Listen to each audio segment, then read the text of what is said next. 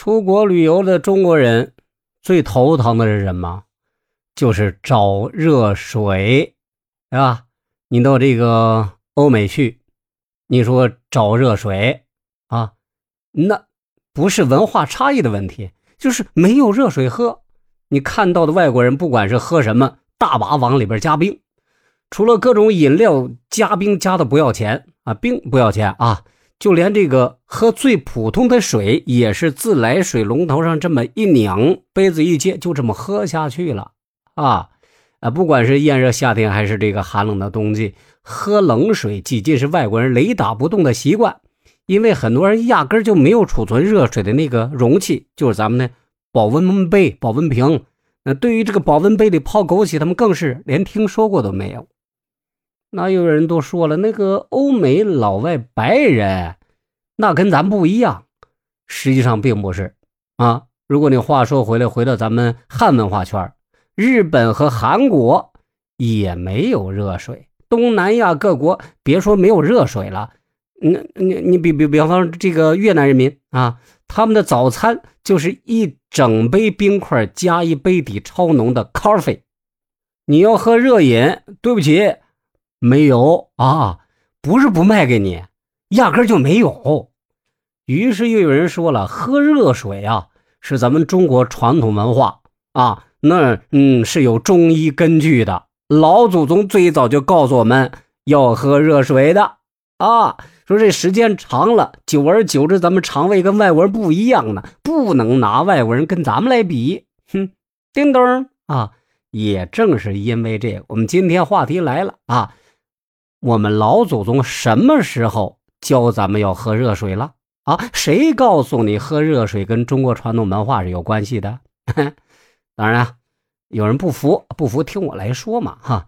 这故事还得从这个中医说起。很多人都以为啊，中医是咱们上古时代传下来的，比如啊，神农尝百草，那家喻户晓啊，神话故事啊啊。实际上，真正系统的中医形成是到了西汉中后期的事儿，啊，就是出现了中医大经典著作之一《黄帝内经》。《黄帝内经》，你要说是皇帝做的，那可就笑死人了，对不对啊？呃，皇帝不会写这本书，为什么我说这个不是皇帝写的呢？因为啊，咱们。古人认得很清楚啊，他们认为世俗人多尊古见今，所以冯书就附会上神农皇帝之名啊。另一方面啊，冠上皇帝之名，这说明咱中医之道源远流长啊。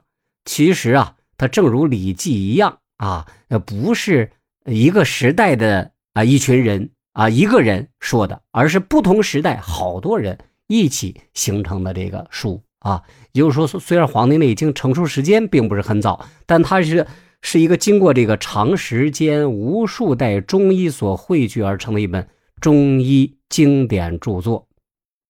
其实话说回来啊，我对这个中医是有我的理解的啊。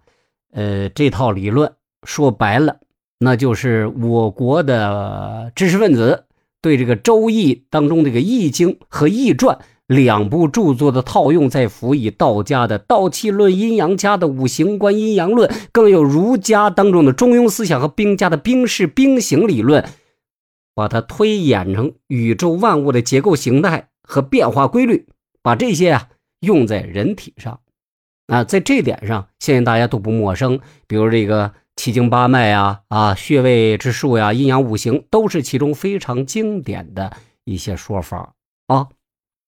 但是毋庸置疑的是，《黄帝内经》的出现才是正式宣告中医诞生的标志。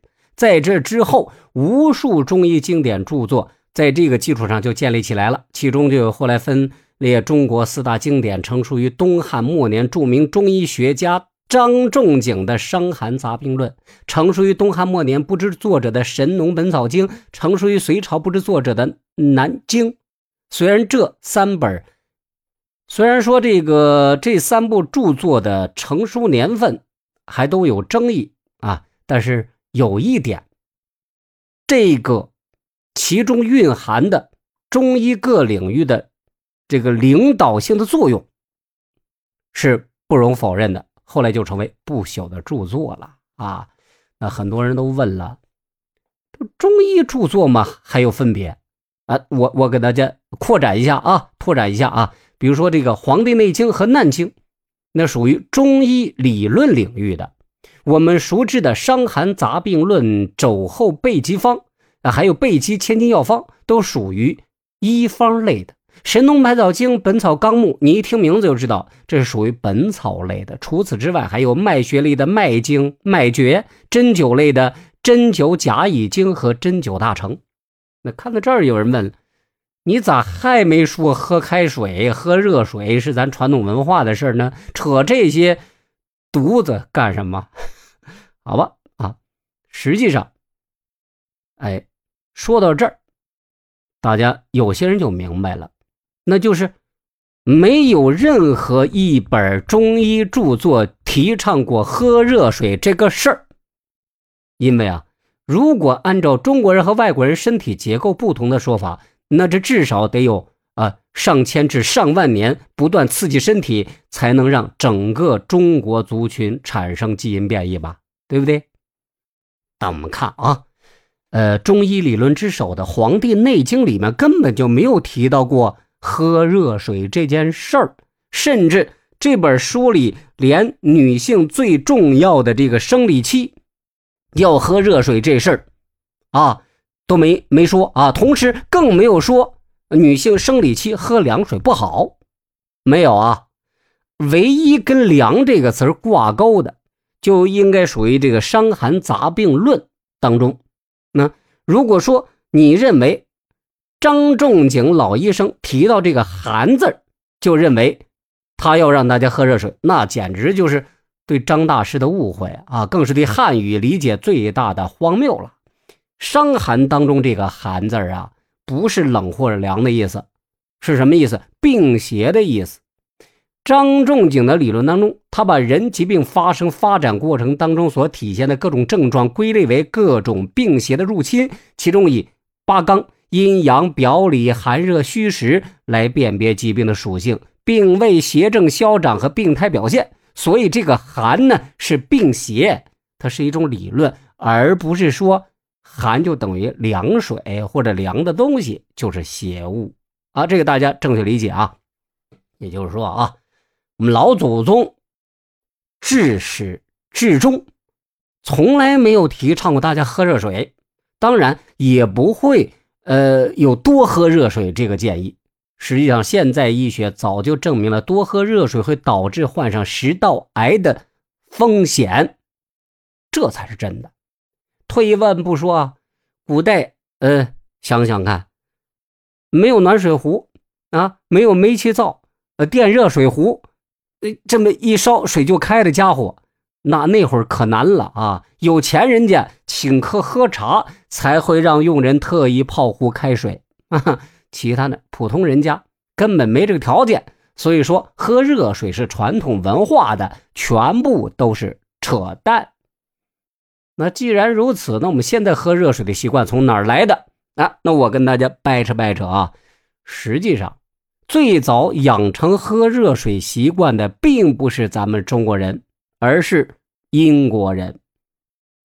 一九零零年，英国科学家杜瓦发明了装液态氢的容器，结果后人在偶然情况下发现这玩意儿，这玩意儿装热水刚好啊！再加上当时英国人他有喝下午茶这个习惯，于是他们就美滋滋把这玩意儿拿来装热水啊泡茶了。所以暖水瓶最早叫什么叫杜瓦瓶？而现在装液态氢的东西，那就叫杜瓦瓶。在这种有工具满足的情况下，人类终于喝上了第一口可以储藏的热水。不过这个时候，中国人还没有习惯喝热水。我们喝热水的习惯还得追溯到上世纪六十年代国家提出的爱国卫生运动。实际上啊，由于条件限制。我们国家在这之前，别说是喝开水，就直直接这个喝井水、山泉水，看似这个干净的水啊，那会儿都喝这个，老百姓都喝这个，结果呢，就造成痢疾等这些啊，病在农村非常泛滥，因此国家提出了不喝生水、不喝凉水、水不烧开不喝等等口号。呃，由全国展开了喝热水的教育。当然了，再怎么喝热水，肯定比这个喝生水好啊，效果也非常显著。只是所有人都万万没想到的是，喝热水，呃，由此逐渐跟中医结合。成了咱们的传统文化了，这打哪儿说起了，对不对啊？咱不掰扯这个，我就问一句：你今天你喝热水了吗？